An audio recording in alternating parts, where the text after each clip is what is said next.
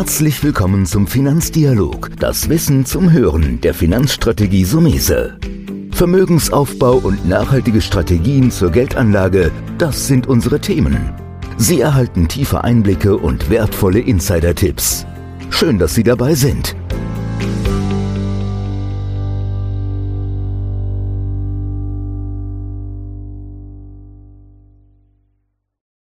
Ich bin Volker Pietsch, bei mir ist Finanzstratege Antonio Sumese. Ja, nicht so schönes Thema heute in dieser Folge, aber es gehört natürlich dazu, denn wenn man einen Anlageerfolg hat, dann kommt das Thema Steuer früher oder später auf einen zu. Volker, jetzt hast du mir eine interessante Frage gestellt und trotzdem so ein kleines, süffisantes Lächeln gehabt. Das könnt ihr leider draußen nicht sehen, liebe Hörer. Aber bei der Vorbesprechung zu dem Podcast haben wir natürlich beide gesagt, wow, Steuern. Können wir wahrscheinlich jetzt zehn Stunden Podcast machen zu dem Thema in Deutschland. Aber wir fokussieren uns mal auf das Thema Kapitalanlage und Steuern, ja, weil ich glaube, es ist ja mal interessanter, mal so einen groben Überblick zu haben. Auf der anderen Seite, äh, erstmal vorneweg, ist es ja natürlich was Tolles, wenn du Steuern zahlen musst für deine Anlage, weil du warst erfolgreich, ne? Jetzt hast du schon fast vorweggenommen, was ich überlegt habe, am Ende des Podcasts zu sagen. Okay, tut mir leid. Das, das macht nichts, aber ich gehe da wirklich nochmal rein.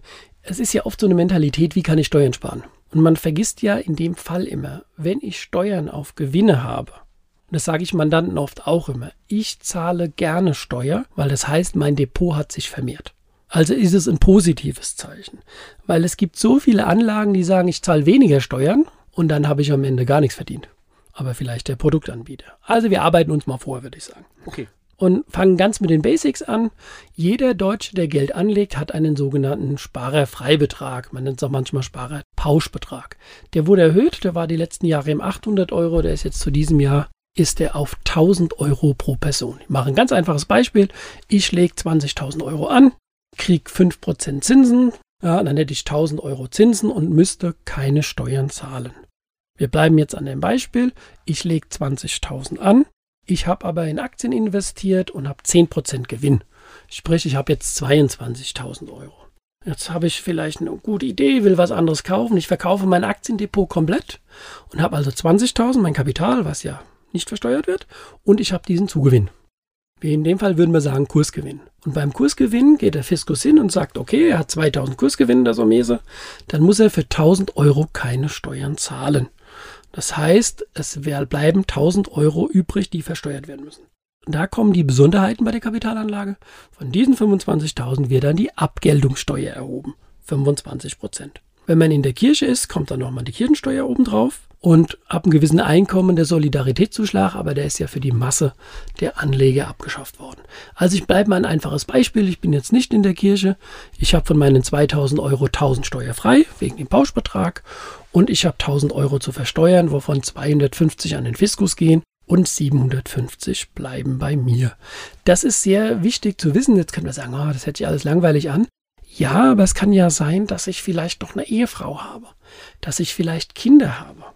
Und dann kann ich sagen, Mensch, ich wollte meinen Kindern sowieso eine finanzielle Zuwendung geben. Dann würde ich sagen, denkt drüber nach, weil die Kinder haben, wie wir alle, einen eigenen Sparerfreibetrag oder gerne Freistellungsauftrag, was im Formular steht, was man dann unterschreiben muss.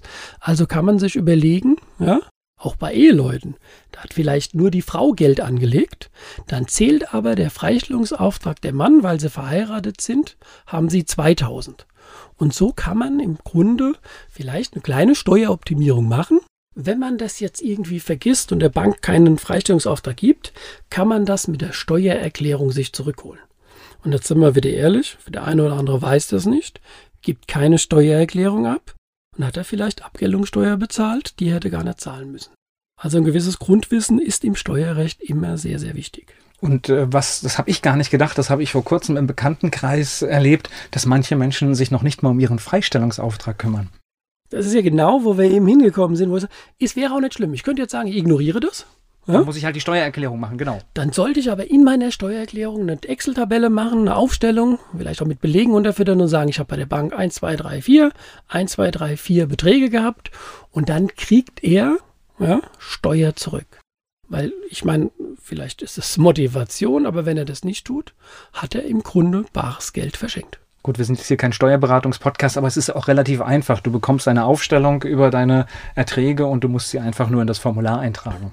Ja, das hast du gut angedeutet. Also für die Steuerberater, die gerade zuhören, wir dürfen nur im Rahmen von Kapitalanlagestrategien steuerliche Tipps geben. Aber da bin ich auch, da hast du recht, dann würde man bei der Erklärung den Steuerberater, Lohnsteuerhilfevereine machen. Da der eine oder andere kann auch ein Viso-Programm, die sollen auch sehr gut sein. Das muss man dann im Einzelfall wieder wissen. Aber steuerliche Unterstützung ist immer angeraten. Ja, da gibt es aber auch noch andere Themen, die wir haben im Steuerrecht. Folge, jetzt mach ich es mal andersrum. Heute stelle ich mal eine Frage. Ja, hast, mal. hast du schon mal was von der NV-Bescheinigung gehört? Nein, ehrlich gesagt nicht, aber ich bin jetzt ganz gespannt, aber ich glaube, ich kenne sie trotzdem. das ist die sogenannte Nichtveranlagungsbescheinigung. Okay. Und in Deutschland gibt es ja ein Existenzminimum, das heißt, bis 10.000 Euro knapp zahle ich keine Steuern. Wenn ich jetzt, wir müssen immer Beispiele machen, weil ich glaube, es einfacher ist. Jetzt, damit kann ich nicht leben, aber ich mache es jetzt mal ein Beispiel. Ich bin jetzt ein Rentner und habe nur 500 Euro, Steuer, äh, 500 Euro Rente im Monat. Hab aber das Glück, noch 100, 200.000 Kapital zu haben. Das heißt, ich komme im ersten Moment nicht auf die 10.000. Jetzt würde man im ersten Moment sagen, ja, ist doch egal. Also der hat jetzt 500 Euro Rente, das heißt 6.000 Euro im Jahr. Er könnte also noch 4.000 Euro Erträge haben unter dem Existenzminimum. Und für diese Leute gibt es die sogenannte Nichtveranlagungsbescheinigung.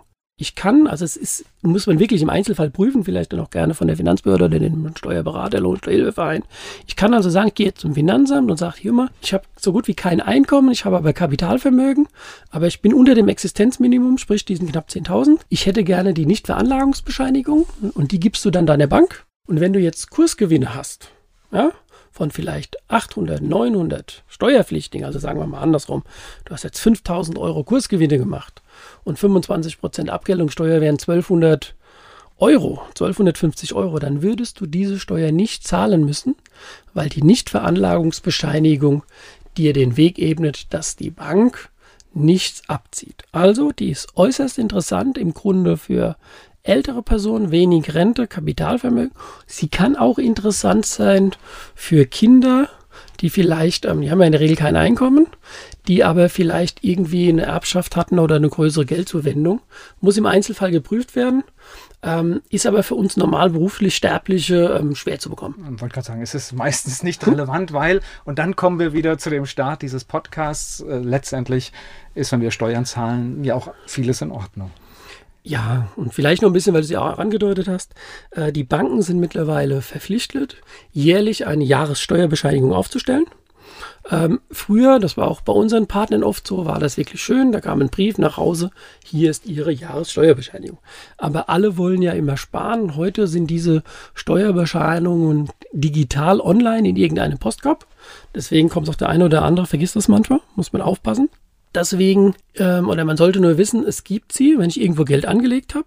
Und dann kann ich ja prüfen, wenn ich vielleicht bei verschiedenen Banken bin, bin ich über einen Freibetrag gekommen, ja, nein, habe ich Abzüge gehabt. Und so nimmt man die Steuerbescheide von verschiedenen Banken oder Institutionen und bündelt die für die Steuererklärung.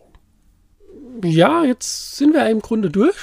Volker, was das Thema Steuern betrifft. Wir haben uns jetzt allerdings nur auf die Kapitalanlage mittels, ich sage jetzt mal Gelderdepots, Festgeld, Zinsen, Anleihen besprochen. Es gibt natürlich noch so Dinge wie, keine Ahnung, wie ist die Versteuerung bei bestimmten Edelmetallen, wie ist die Versteuerung bei einem Bitcoin. Das sind aber dann exotischere Themen, wo man dann vielleicht auch, und da ist auch einiges im Wandel, muss man sagen, wo ich vielleicht sage, da ist der Lohnsteuerhilfeverein oder das Steuerbüro manchmal der bessere Partner.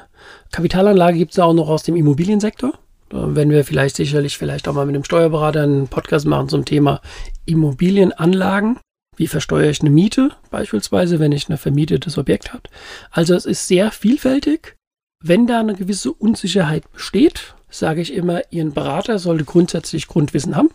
Aber Ihr Berater, und das sind wir ja auch für viele unserer Mandanten, der kommt auch manchmal an den Punkt und sagt, jetzt ist einfach steuerlicher Profi, muss dann mit ins Boot und dann sind wieder die Steuerberater mit reinzunehmen.